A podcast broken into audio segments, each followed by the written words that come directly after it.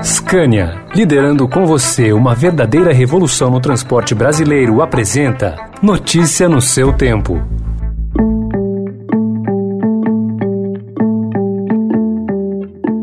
Olá, seja bem-vindo, seja bem-vinda. Começa agora mais uma edição do Notícia no seu Tempo. Esse podcast é produzido pela equipe de jornalismo do Estadão para você ouvir em poucos minutos as principais informações do jornal. Entre os destaques de hoje, divergências e vazamentos fazem Aziz adiar a leitura do relatório final da CPI da Covid. Apesar da crise das livrarias, pandemia fez brasileiro comprar mais livros. E Bolívia vira santuário do Narcosul, o cartel da droga do PCC. Esses são alguns dos assuntos que você confere nesta segunda-feira, 18 de outubro de 2021.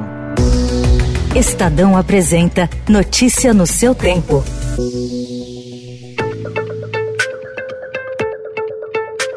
Por divergências em relação ao conteúdo do relatório final da CPI da Covid, principalmente no trecho que pede o indiciamento de Jair Bolsonaro por homicídio qualificado, o presidente da comissão decidiu ontem adiar a leitura do documento. A decisão de Omar Aziz foi tomada depois que o Estadão revelou ontem o conteúdo do parecer do relator da CPI, Renan Calheiros. O documento tem 1.052 páginas. A reportagem apurou que o presidente Jair Bolsonaro teria reclamado com Aziz da intenção de Renan. Em entrevista à Globo News, Aziz justificou a decisão. Esse indiciamento, pedir indiciamento, é necessário que a gente saiba o porquê, de onde vem, como foi, para que a gente não, mais tarde, não tenha derrotas jurídicas. Claro. Então, essa preocupação sempre foi a nossa preocupação desde o primeiro momento na CPI. O relatório final da CPI concluiu que o governo de Jair Bolsonaro agiu de forma dolosa, ou seja, intencional, na condução da pandemia e por isso é responsável pela morte de milhares de pessoas. Também em entrevista à Globo News, o relator Renan Calheiros não se opôs ao adiamento. É um grupo que reúne quadros políticos expressivos e à disposição de todos nós é conversar um pouco mais, discutir um pouco mais, para que, como tem que ser, o relatório, o parecer, né, sejam da maioria. Inicialmente, a reunião estava marcada para amanhã, com votação para o dia seguinte. A nova data será na quarta-feira e a votação ficou agendada para a próxima terça, dia 26.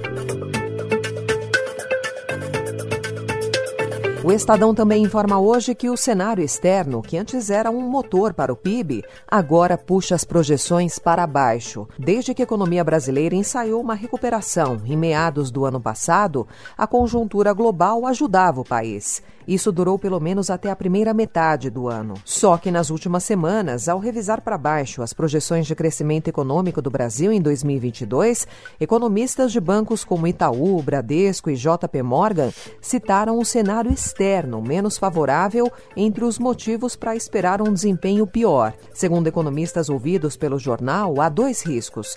Um é a elevação dos juros em vários países. O segundo é uma eventual desaceleração mais acentuada do crescimento econômico da China.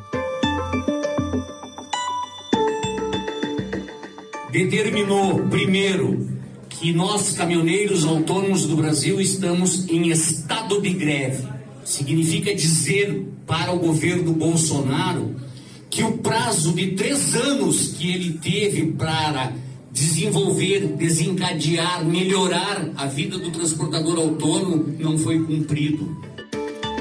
Mais uma vez, os caminhoneiros estão ameaçando paralisar o país. A categoria se diz em estado de greve desde o último sábado e, durante o fim de semana, líderes de entidades do setor fizeram críticas ao presidente Jair Bolsonaro. Hoje, as associações prometem entregar uma lista de reivindicações para o governo. As entidades afirmam que sinalizações positivas são necessárias para evitar uma paralisação nacional a partir de 1 de novembro. Mas, segundo apurações do Estadão, o governo federal que não comentou o assunto oficialmente, vê a mobilização como ameaças feitas antes e que mais uma vez não devem ser cumpridas. De acordo com uma fonte, desde 2018 já foram 16 tentativas de paralisação mal sucedidas, sendo que quatro delas nesse ano. Analisa a situação das livrarias no Brasil pensa que o consumidor deixou de ler. Durante algum tempo, isso até foi verdade. À medida que, abatidas por crises, as gigantes Saraiva e Cultura fecharam dezenas de lojas, a venda de livros também minguava. Mas não foi o que aconteceu na pandemia, um período que o brasileiro redescobriu a leitura. Não só o total de unidades comercializadas e a receita passaram a crescer de forma saudável, mas o preço médio de venda, que caía havia anos, voltou a subir. O Brasil tinha quase 3 mil livrarias abertas em 2014, segundo a Associação Nacional de Livrarias. Hoje, a estimativa é de que o total seja de aproximadamente 2 mil. Por outro lado, após esses anos difíceis, o comércio de livros agora mostra um fôlego. Nos 12 meses encerrados em setembro, diz o Sindicato Nacional de Editores de Livros, a receita atingiu 175 milhões de reais, uma expansão de 13,64% ante o período anterior. O preço médio de venda voltou a superar os 40 reais. É uma bem-vinda alta de 4%. No ano passado, segundo a Associação Nacional de Livrarias, as vendas de livros online cresceram 84%.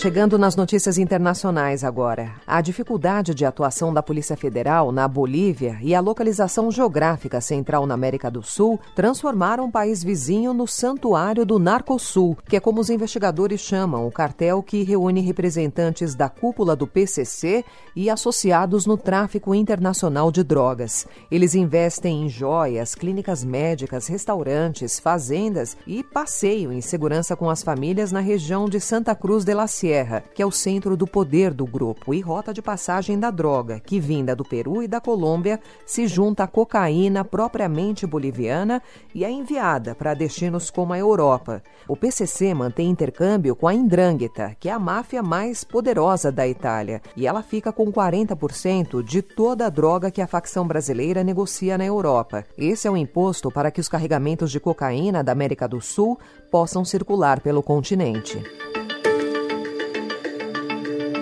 Nuestra delegación anuncia que suspende su participación en la mesa de negociación y diálogo.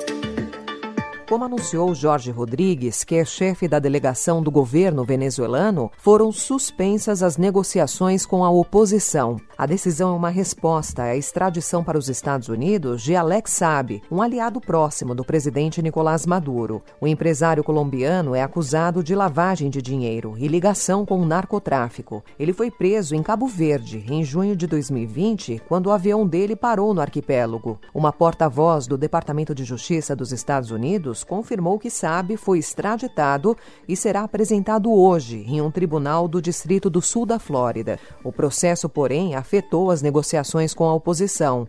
Os principais partidos antichavistas encerraram recentemente um boicote de três anos a eleições organizadas pelo governo de Maduro, que foi criticado por sua vitória em eleições fraudadas em 2018. Notícia no seu tempo.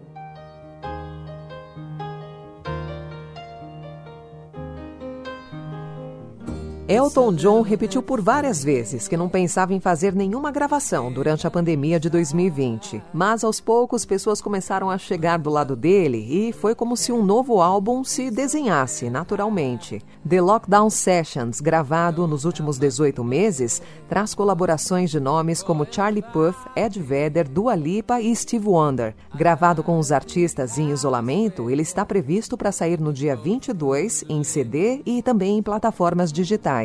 São 16 músicas, 10 delas são inéditas.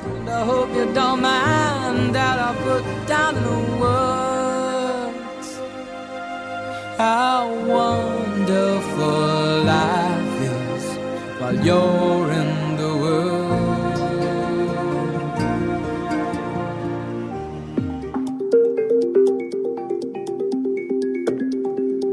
Essa foi mais uma edição do Notícia no seu Tempo, com apresentação e roteiro de Alessandra Romano, produção e finalização de Gustavo Lopes. O editor de núcleo de áudio é Emanuel Bonfim.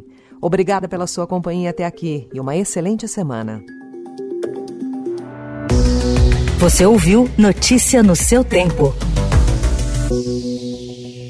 Notícia no seu tempo. Oferecimento Scania, liderando com você uma verdadeira revolução no transporte brasileiro, rumo a um setor mais sustentável para os negócios, as pessoas e o meio ambiente. Acesse www.soluçõesescania.com.br e saiba mais.